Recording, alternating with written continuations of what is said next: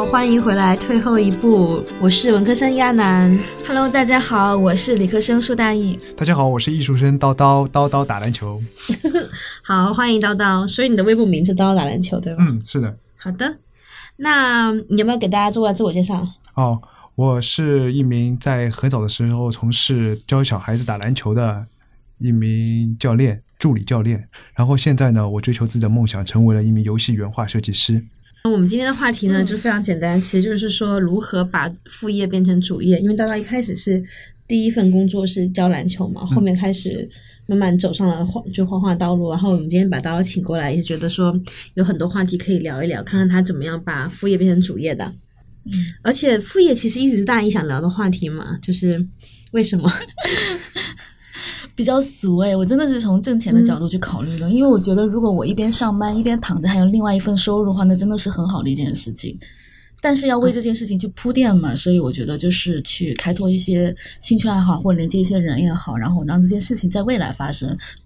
嗯，所以这个一方面是我们一直以来比较关心的话题，另一方面退后一步嘛，其实我们想倡导就是说，除了你在职场上可能拼杀往那个金字塔顶尖去走。然后越来越难之外，还有有什么路可以走？那我觉得把副业变成主业是其中一条路。所以今天很高兴，我们是在粉丝群里面把大家给捞出来的，就很开心。就居然还有男生听我们的节目，对。那你讲讲看你的职业经历吗？你最开始为什么会教别小朋友打篮球啊？呃，因为篮球呢也是我其中一个爱好。八零年代那时候呢，孩子们呢经常是看动漫的，动漫里面有很多热血的那一些故事桥段。就比如《灌篮高手》，对我来说印象就很深刻，嗯，是我人生当中一个烙印吧，一代人记忆。对，那时候的动漫很多，不仅仅是《灌篮高手》，还皮卡丘啊那一些啊。那时候《圣斗士星矢》啊，反正那时候动漫挺多的，但传扬的都是一个东西，就是热血，是是，就是不要放弃。说的很好。那你所以你的篮球是自学的吗？还是你有什么？因为我听听你说你是艺术生嘛。高中嘛，肯定是瞎打打过一些，但是真的接触了这工作之后呢，发现还是有很多的门道的。比如如何做一些很规整的教小孩子一些三步上篮，嗯，右脚左脚跳这一些，还是有一点有点。但是你一开始的时候，其实你自己并不是科班出身，可以这样说吗？嗯，是的，我也是在边工作当中边学的。啊，那你会怎么想到这条路呢？因为我记得你好像说过你在家里面待了一段时间，比较迷茫。嗯。那一段日子就是对人生几乎上已经失去了方向，工作就是找不到，或者是比较难。那时候我有点想放弃，有点想要就是随波逐流，或者再找找机会了。后来网上后来看到这样子的工作，又能交流英语，又能够打篮球，又能够他还是需要我平面设计的，需要我做一些招生的那些宣传单的。所以我就去去做了。但你本来是交大的，可以说嘛，对吧？交大的学艺术生，然后你当时会不会觉得说，好像就是一个好学校出去，然后介绍可能会不会有一点心里有点包袱什么之类的？心情是很失落的。但是我们篮球里面有一位教练叫伍德教练，他跟我们说，你人跟别人不能跟平行的比，你要跟自己比，要跟自己的以前比，要跟那时候没有工作，每天不知道明天干嘛。靠吃饭什么都靠父母的那一段时间，要要那段那个时候那种啃老的阶段，跟后面能够自食其力了，哪怕工资很低，但是能养活自己，对自己来说还是不一样的。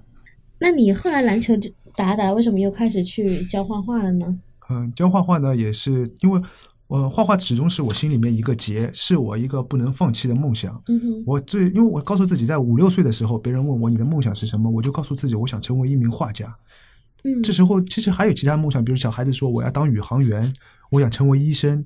嗯，但是我觉得，如果你轻易的放弃自己的梦想的话，你就找不到这个这个自己的目标了。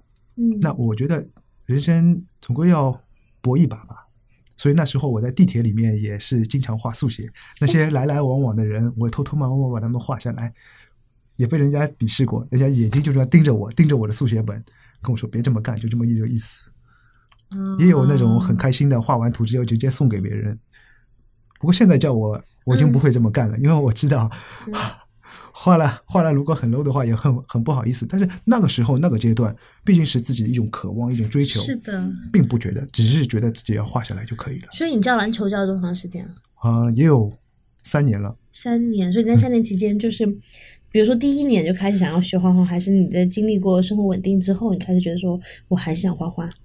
嗯，就是总归在工作的过程当中吧，我也是时时刻刻的会想，比如说我站着，然后在那里看孩子们训练啊，或者是什么，看到他们激情洋溢的在那里投篮，在那里为很开心啊，很什么的，就觉得还是要奋斗。比如说你发一个奖给孩子，有些孩子呢，他们拿不到奖，他们总会很渴望这样子，我就从他们身上得到看到了一种，看到了一种拼搏吧那种精神，至至今还是印象很深刻。一个孩子就是。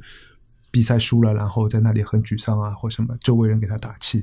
嗯，就你觉得你是在看着孩子们这么有有理想的样子，然后你觉得自己也要去追求自己的梦想？是的，那一颗赤子之心。啊，你很热血，你干嘛看着那么年轻？就你的你的样子，就是比你实际的要看起来小一点点。哦，是吗？谢谢，谢谢夸奖。啊，那你？过程难吗？就是比如说，你好不容易有个稳定的工作，然后你开始要重新挤时间出来画画，你会有那种平衡，就上班和画画之间的时间的那个。就是上班的时候呢，我们要做到态度呢，肯定要是百分之一百的投入。就比如说是你，我在教小孩子打篮球的时候，就会做到很细细节。就比很多小孩子就手就把篮球这样抛出去的，但是呢，真正的把这种投篮呢，你要用手指这样子 finger 这样子手指这样子甩出去，就 finger roll。用用手指的力量是外国小孩是吗？因为外国也有，嗯，中国的当初就是最早的一家培训机构是两个中国的，两年待在中国上海比较知名的篮球培训班之后呢，我就跑到外国人的那个培训班去了。嗯，因为那时候一个美国老太太找我跟我说，我就是这也是画画帮助我的。嗯嗯，她跟我说。能够呢，呃，他想找一个篮球场，我就直接把那个地图给画了下来，然后送给了他。这球馆的每一个地图、每一个分析、每个篮筐、画的篮网我都画出来。然后他看到之后觉得很兴奋，手机号码也留给他了。结果我在自己的这个篮球俱乐部里面做到一半的时候，那时候我其实也挺也挺那个吧，也挺也挺俗的，就是上班上完之后下班就打打游戏啊，就就就基本没什么追求。那时候突然之间一个手机。电视上发发了一个微信给我，不是一个手机短信。那时候微信还没这么普遍。他说希望我来跟他一起干活。那个美国老太太就跑到那边，然后他甚至亲自跑到球场上来跟我聊天。所以他是过来中国创业的。是的。哇，这个故事很有意思，很有这样子一个事情，对我来说也像是奇遇吧。无心插柳，所以他只是跟你问路而已。对，我拿打片球场在？你跟他，你所以你跟他介绍，你其实也是会打篮球的。你现在正在从事这个行业。是的，是的。然后他让我做篮球方面的负责人，也打打打篮球方面。哇，所以那是一串伯乐，就是你后来的工作应该是有上个台阶这样。是的。然后，但是你因此有了时间开始画画了，你就没有再好好做那个工作？嗯，也有，也是业余的时间吧，就是。时间多，不过后面变成篮球的东西反而多了一点。嗯，我还是想要追求自己绘画的东西，不过始终没有变的事情就是，嗯，私底下多画画，就是把那些画的图发到朋友圈里面去。嗯，从事了绘画行业之后，跟没有从事之前的最大的区别就是，从事了自己这个行业，我就知道这个行业里面有很多的东西不是你轻易的，就是把它画出来就可以解决问题的。嗯，你这里面有很多的门道。大家就是门道里面全都能看出来，你这个怎么样怎么样？你要更加收着一点。但是在追求的这个过程当中，我完全是狂放的一种性质。我就是想要表达自己对自己对绘画的热爱。哇，很酷诶！就是你是一直画画到有人给你 offer 了吗？还是说你自己去投的什么的？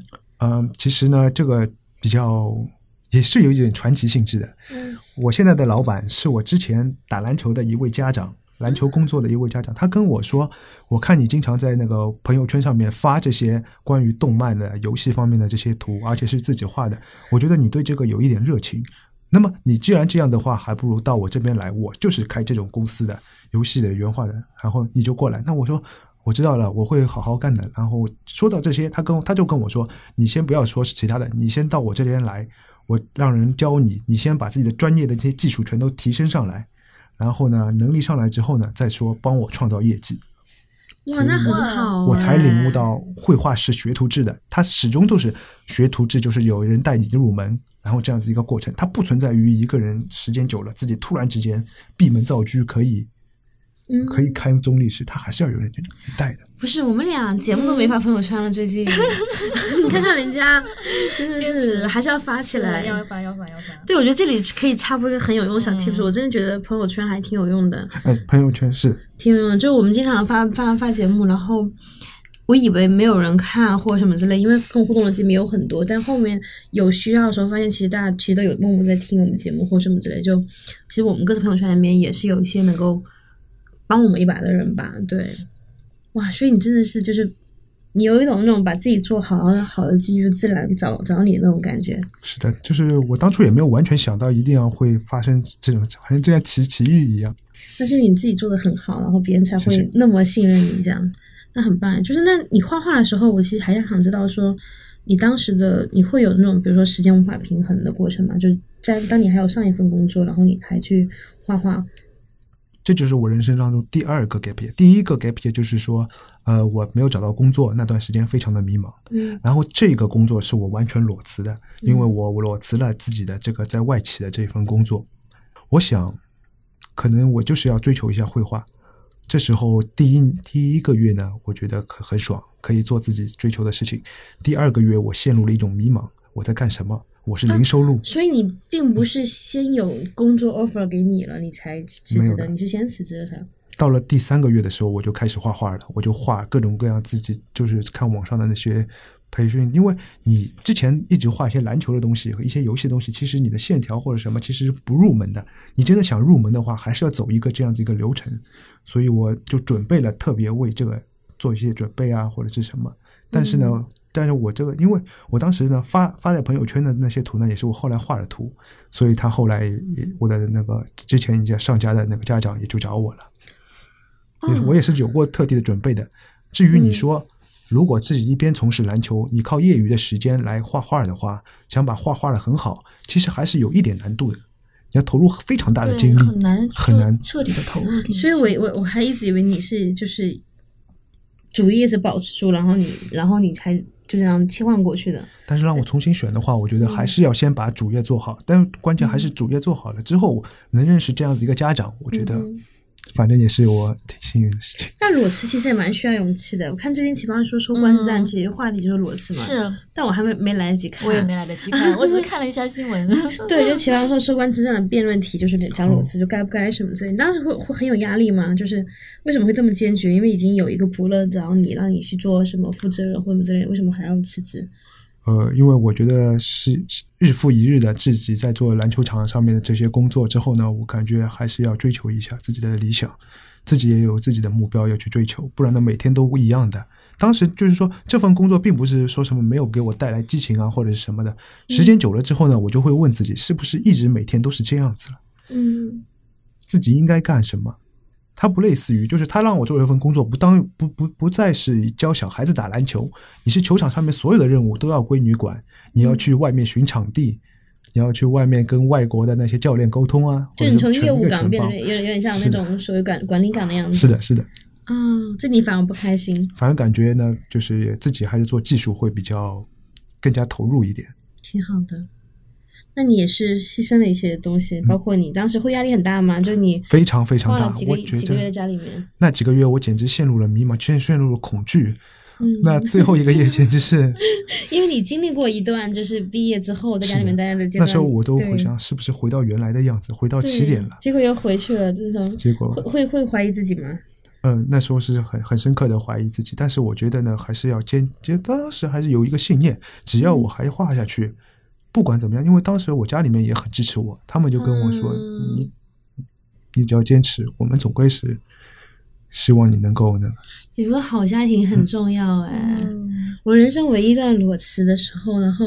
就是在我亲戚家里面，我们全家都吓疯了。其实当时我是有积蓄，然后我也有有手艺，我也有，就是我也在接活什么的，撰稿嘛什么的。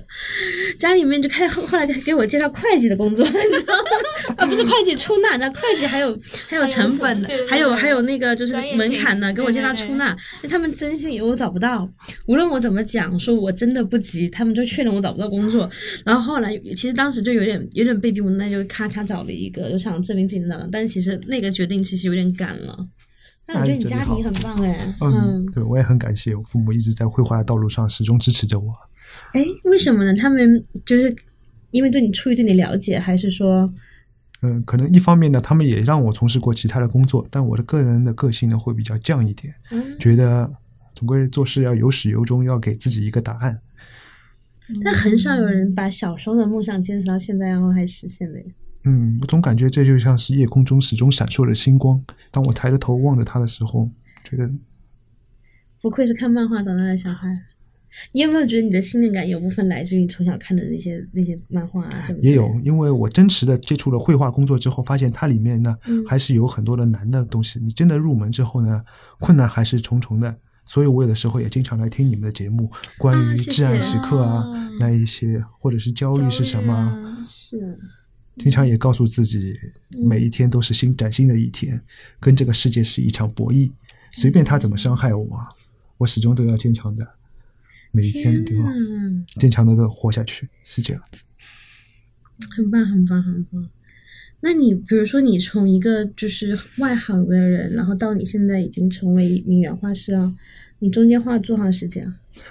嗯，开始的时候呢，半年是挺困难的，有的时候还要就是画技上面还是要很多的经过很多的雕琢，但总到现在三年下来了，我感觉啊，基本已经稳定了。但是。还是在这个技术不断在打磨的过程当中了。哎，我能冒昧问一句，就是你现在收入比较高，还是你当篮球教练的时候收入比较高？持平啊，这样啊？但你还是觉得还是这这个选择是很是很值得的？不后悔，绝对是觉得现在追求还是小时候自己喜欢的东西。真的很很喜欢他说话的那个语气，非常非常坚定。对呀，谢谢。好棒，好棒，好棒，好棒。大意有什么要问的吗？嗯，你你你现在从事就是现在的这个游戏绘画的这个已经多长时间了？三年。三年会不会有一些什么样的波折，或者说有什么样的一些时间？你觉得是波折非常大？比较嗯，就是我刚刚入，因为我毕竟是半路出家了，嗯，然后很多的东西总是以为自己就是硬来，就很多能够用工具解决的问题，轻轻松松的，你我非要兜一圈硬画。非要把就比如画头发好了，我非要一根根画，这是这是绝对是很忌讳的事情。就如果你用 PS 里面有一选区这种东西的，你把它勾选之后颜色一填，一秒钟能解决的问题，我却要花很长时间。对，这就是弯弯绕绕所兜的路。嗯，就是因为没有人告诉你过，你可以选一整片，然后你就一根根画，是吗？对，当时没有这个意识。反正有很多的捷径，很多的，就是我领导一直告诉我，方法很重要，方法很重要，你把时间刻在里面。你不得其法的话，其实到最后还是没有用的。这非常像跑步的时候，如果你用腿去跑，一直去跑跑，会膝盖说什么疼啊、腿啊疼，或者是一会儿肋骨下面疼。其实真正跑步的时候，你就应该用你的髋部，把髋部稳定了，然后肩胛骨后收，稳定自己核心，然后你的髋部自然会像一个马达一样不断往前、往前这样子，你就不会感觉到很累很累。如果你用腿一点点往前、一点点的话，会就反正就是那种很吃力的。前行的那种感觉，还是方法的问题。嗯嗯，突然间感觉上了一课，因为我们俩就最近是不是有点疏于锻炼？是是是，确实。所以你真的没有过放弃的时候吗？放弃呢，肯定是有的，就是很迟疑呀。但是呢，时间真的经历下来之后，我发现还是追求下去。不过最难受的一段时间，我是经历过的。我有尝试，就是怎么刺激自己。就回到原来的那个工作的地方，去体验一下。就是当时他们就是有一个体验日嘛，我又跑过去帮他们搬东西啊，或者是什么，重新享受呃感受一下那一种艰苦。那段时间，那就篮球场上的那种艰苦。那那烈阳之下，太阳下，你可以想那种浑身都是汗水，然后呢，就是被人家指挥你干嘛干嘛干嘛，我感觉非常的不自由，非常的不自在。就像你说的自律和自在的那一个。嗯，对，卡拉姐你说的，卡拉姐你说的自自自自律给别人看的，但是呢，真的你自律的时候是给自己自由。所以呢，你我就从此之后我就发了一条微信的朋友圈，我就说，嗯，我向上帝保证，我今后画的每一笔我都会认真去对待。哇！因为我经历过了那一那一个那一刻，那是我最灰暗的时候，都已经基本上都要。所以你觉得你的最灰暗时刻是教篮球的时候？不是教篮球，教小孩子打篮球呢是很快乐的，但是呢是在做篮球从事相关的这种工作，运营啊这一类的经营的这些工作，是的，是你是你觉得很，所以你对自己认知也蛮清楚的，就是像我们经常互联网界也会这样面试的时候会问你说，你更适合做管理岗和专业岗，就很多人其实是不用那么清楚的。当初我也表达过自己想做技术岗的这样一个需求，不过到最后呢，他的意思还是希望我不仅做篮球，还要帮他管排球啊，各种各样的球类各种活动。所以觉得 有没有后悔画那幅画给他？嗯，当时呢，我觉得还还是不后悔。如果如果是一个陌生，如果像我群助的话，我还是愿意通过画面的形式，因为画画的人就有一个矫情，这是其中之一，就是喜欢用画来表达自己的嗯思路啊什么的。嗯，哇，所以你的职业理想是什么？就已经现在已经到这个年龄了，很多人都跟提醒我，好像到了这个年龄之后，你可能也就这样了。但是呢，我心里面呢，觉得呢，还是我要做，就要成为最好的，就要成为中国最好的那种游戏文化设计师，就要为自己的梦想而更加努力，更加拼搏。有机会的，谢谢。对，因为我们我们经常我们两个经常是那样说嘛，说其实努力的人没有那么多。就是有天赋并且努力的人，并且坚持的人，其实没有那么多。最近还刚刚发了一条微博，你可能有看到，就是我说我当年那些在迷茫中的朋友，我看他们一路过来嘛，现在都已经各成为行业内很厉害的人了。就也有那种画画，就是帮作家出书、画封面的，然后也有那些做最一线、最一线的，包括帮电影节写稿的，就是其实他们都已经成为各自行业的翘楚。当就当年也。年纪可能看起来也不是那么就是那么小，也还在迷茫，但其实你接下去真的会出头的。所以，谢谢。希望今天聊天也能成为你热血中的一小部分了。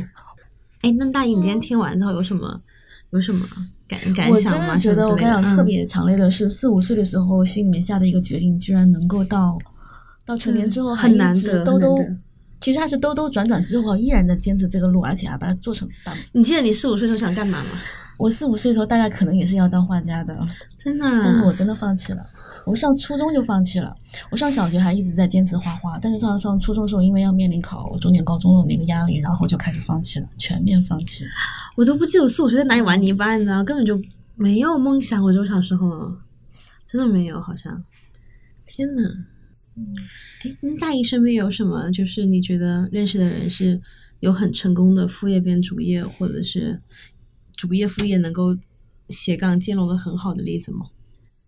哎，我觉得可以举一个例子，就是那个得意忘形的张小雨啊。但你觉得他不一定说是他在斜杠或者在干嘛，但是他肯定是有过，就是第一段投资应该是商投吧，类似这种工作。对他做完这个工作之后的话，然后就自己其实应该是有完整彻底的停掉自己的工作，然后我开始。好像是开始做播客，对吧？然后同时又接了得到的一个专栏的一个工作。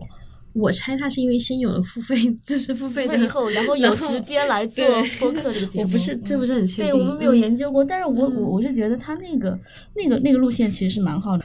而且就前两天还在和那个滴滴司机闲聊，他也说，就是我们就觉得说现在其实确实挺晚熟的，嗯，就可能人均寿命太长了，大家就感觉不急不急，然后就把战线拉得很长。然后你反正职业生涯也非常长，完全可以说。当然，就像刀这种，我觉得是很特别，我觉得也很好。但这种人，我觉得是很幸运的。像你这样的情况，你有个很明确的目标，那可能其他人如果我觉得我这也 OK，那也 OK。其实你时间那么长，你也可以，对吧？有一次又一次转型。你看，我们经常会说人活得越简单越好，但你知道简单有多难？刀刀都做到了。对，我真的觉得简单是很难，真的，真的，真的，真的。我身边有一个例子，我觉得还。蛮蛮实在，很值得分享的，是一个做婚恋咨询的老师。对，因为我之前做过自付费那些嘛，接触过他。然后他最早其实也是有，我觉得这个我特别佩服那些就是能放下很光鲜的东西的人。他之前是一个杂志的主编，也是。收入肯定很 OK，然后名望啊什么都有，但是他自己就想说想要做自由职业，我不太记得原因了，反正他就开始做接心理，就开始自己转行到心理咨询，然后开始利用闲暇时间，就是比如说我周末接点活，他就是每年在算，第一年可能占他收入百分之二十，第二年百分之四十，第三年六十，等到百分之六十的时候，他觉得我可以辞职了，已经很好。对，然后他就觉得说，OK，哪怕收入没有以前好，但我宁可要这样自在一点的生活，然后他又辞职了。我觉得这个可能是因为他是有家庭有孩子的人，所以说这个可能是对于许多可能没有家庭后盾支撑支撑的人一个很实在的的方法。他就是自己默默的默默的加不断加大比例，就是主业副业兼顾，直到他的副业的收入可以就是替代主业为止，这样子。对，然后他后面也很成功，他后面就其实把他的那个婚恋咨询做的很大很大，就也被什么朝日新闻都有采访过的那种，就但是那个领域里也可能是很头部的一位老师。而且是比较正规，他不是那种你知道，不是那种泡学啊什么哎呀娃娃那那一类，是是正正儿八经的，就是有文化媒体人出来做的事情，觉得也很酷。所以我就觉得说，嗯，反正爱好真的很重要。是，有爱好的话，就像刀这样，可能早晚会把它带去一个好的地方。是。而且我其实我我们俩其实和大家一起这样讨论嘛，就哪怕你的爱好不作为收入来源，也是很值得做的。对，它是一份精神收入呀。就像我们做节目一样，一毛钱都没有，为爱发电，真的是用爱发电。那你才觉得说很有意义啊？比如说能听到这样这样好的故事，然后比如说能够我们自己也会逼逼着自己不断的去前进，我觉得这都是很好的事情，挺好，特别棒。哎，说起来，我们节目每每周其实不是每期应该还给大家推一本书嘛？所以最近在看什么书？嗯，最近呢，除了健身方面的书的话，我在看一本叫做呃。呃，牧羊少年寻梦之旅，是我们打篮球的里面也有一位叫詹姆斯，在打东部决赛的时候也有看的那本书。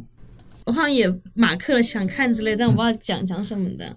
它里面是关于一个少年对于自己的梦想的一种追求与寻找。是一个小说，还是一个散文，还是一个？是一个小说，短篇小说吧，中短篇的。我看豆瓣说它是一个。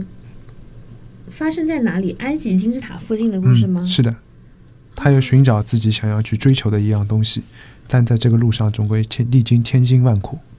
嗯，我是可以理解为他想寻找东西，是像像是一个隐喻一样的，是一个是一个，就是可能他代表他的信念什么之类的。是的，梦想的彼岸。哇，所以这是一个怎么说是？给大人看的书还是小朋友看得出？嗯，大人也有看。著名的篮球运动员勒布朗·詹姆斯在打东部决赛的时候，那他的对手都是一群很年轻的小伙子。嗯，当时凯尔特人一群都是都是二十多岁的后起之秀，他自己已经打了好多年了。但是他在球场休息的时候，他就看着这一本书，然后他想要一方面想要让自己内心平静，另外一方面呢，他也要让自己更加坚定。然后他通过这这这本书之后呢，他完全的在打败了那帮人。所以，这个他看这本书的时候是在最近吗？还是之前？呃，两年前的东部决赛，我记得是。哦，哎，所以你有自己的爱好真的很好，不仅自己可以来强身健体有爱好，然后你还能以此为契机、为窗口期，打开了很多对世界的认知，可以这样说吗？嗯，是因为。当初关于篮球呢，也是这样子一个。我用画画的时候呢，我用篮球的精神去从事，它里面就说篮球精神永不言弃，就是一个其中一个真谛。嗯，但你说画画，你是不是也是？其实也是这样子的。所谓的绘画中的天赋，它更多的是在于你是否能够坐得住。另外一方面呢，就是你画圆，很多人用徒手去画，他画了画不整，画不好这个圆，但是有些人他就是不放弃，他认着他就是要把它弄好。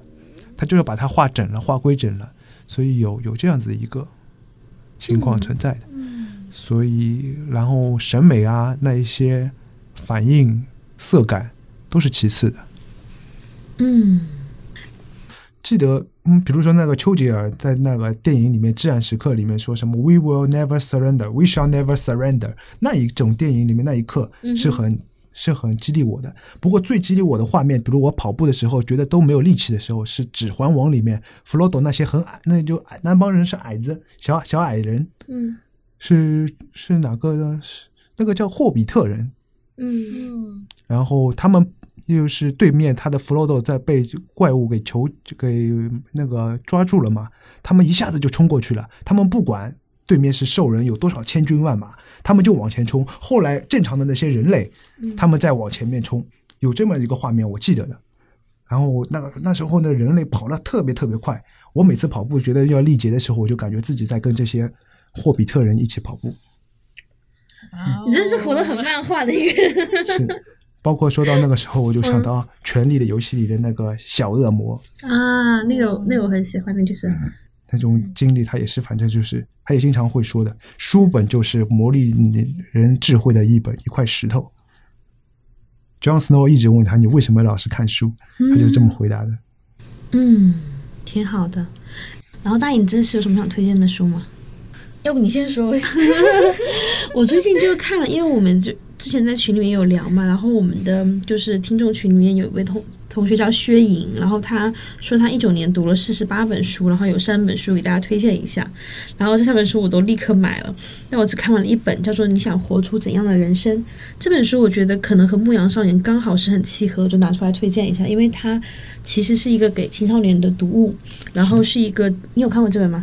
嗯，暂时没有。就是它是一个哲学的，因为是一个学者写的吧，我不太记得。他最开始的时候其实是他们要在，其实是二战之前，然后他已经察觉到说日本的气氛有点不对劲，有点走向军国主义了。然后他很希望，那那是一系列的书籍，他很希望告诉大家说你要做个怎么样的人，但他没有选择用写文章的方，他也是用了一个故事，然后通过一个十五岁的少年的眼睛，看到为什么学校里面有。有钱的小孩和穷小孩，为什么穷小孩要被霸凌？然后为什么就是，比如说为什么就是很多很多科学的东西，他们会讨论科学、人文、历史，然后为什么那个哪里可以挖出来，就是在印度可以挖出来，在希腊人所雕的佛像，就是它里面包含了很多百科，但更重要的是，他跟着这个少年的眼睛看到了很多他所看到和他讨论的问题。然后他是通过，就有点像安德烈，就是他舅舅一直在给他写信，所以里面有小孩的视角，也有成年人的视角，然后他们讨论很多问题。反正我觉得这本书就真的很好看。然后它最大的一个叫卖点吧，或者是一个让大家种草的点，是因为它是宫影响了宫崎骏很很很就是也很重要的一本书，所以他的收官之作，好像他自己的最后一部漫画可能就会就是会就是画这个同名的。给他作为给他顺子礼物，因为他曾经这个这本书影响他到他自己很多，嗯，所以我觉得还挺有意思，而且非常好读。就是为什么买了三本只读了这一本，是因为 这一本一看就整个画风也淡淡的，很可爱啊，很好读。然后他就是里面讨论到很多，比如说善良与勇气啊，然后包括你，包括对对友情啊该怎么看这，反正就还蛮推荐的。对人生选择什么其实都在里面。嗯，就虽然是给小朋友看，但其实大人也可以看。嗯。最近看了几本专业方面的书，让我觉得就没法交流了，不好展开。嗯，好，今天就不展开了。好的，好的，那我们书这趴就先到这里。好的，还有什么话要叮嘱我们的听众朋友吗？我觉得我们听众朋友里面一定有很多很精彩的故事，我真的觉得大家可以在评论区跟我们多交流交流。是，也也欢迎来我们的节目玩，对吧？对，叨叨，你觉得还有什么想说吗？关于这个话题？嗯。这个节目非常的棒，我平时呢上班的时候有经常有听，然后呢经常有觉得小姐姐的声音都是非常棒、非常好听的，然后嗯，我有口齿不清吗？呃，没有没有，很赏心，非常赏心悦目。我觉得就是总归相比于听那些嘈杂的这些金属乐或者是那些 rap，我觉得偶尔的听一下。电台的节目对我来说也是一种心灵上的成长。嗯，好高评价。嗯，那我觉得我们这期其实虽然时间不是很长，但我觉得很有力量。对，核心都聊了特别透。对，要感谢我们叨叨过来玩。谢谢谢谢。对对，我觉得下次之后有有合适的话题，还可以再请你来讲。嗯，好。那我们今天，我们今天要不就先到这儿？嗯，好呀。好，那我觉得我们播出的时候应该刚好是过年期间，对不对？是，嗯，对，就是如果有人过年期间还愿意听我们节目，真的是很感谢。然后希望来年大家还能继续支持我们。那我们要不就约一下吧，然后我们过年那天就在节目下方 聊聊天。等一下，我看看我们上线的时间。我们上线时间应该是在好，没问题，应该是在二十六号，嗯，大年初二晚上八点钟，就看缘分啊。好啊，我觉得你这个创意很好，那我们到时候就评论区双双在线评论区见，对，然后邀请叨叨来，好，好，好，好，哎，这个很酷，这很酷，好的，好的，开心，开心，好，那祝大家新年快乐，新年快乐，大家新年快乐，找到自己的心中所爱，然后发财，好吗？找到心中所属，谐音梗扣钱。好的，好的，嗯，好，好，谢谢。最后一步，谢谢大家，拜拜，拜。拜。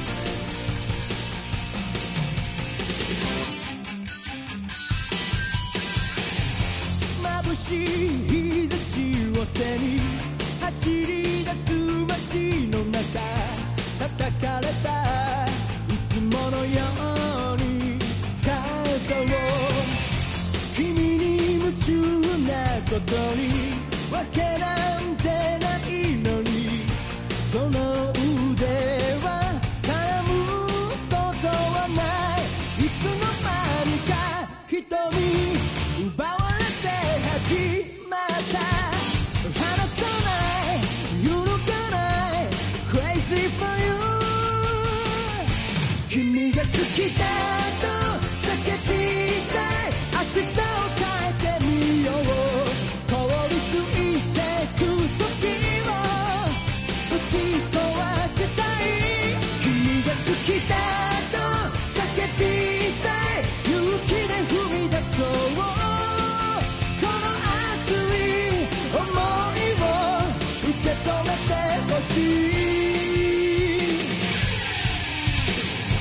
ざわめいたフロアににぎわうテーブル何気ない君の視線に酔いしれ恋をしてい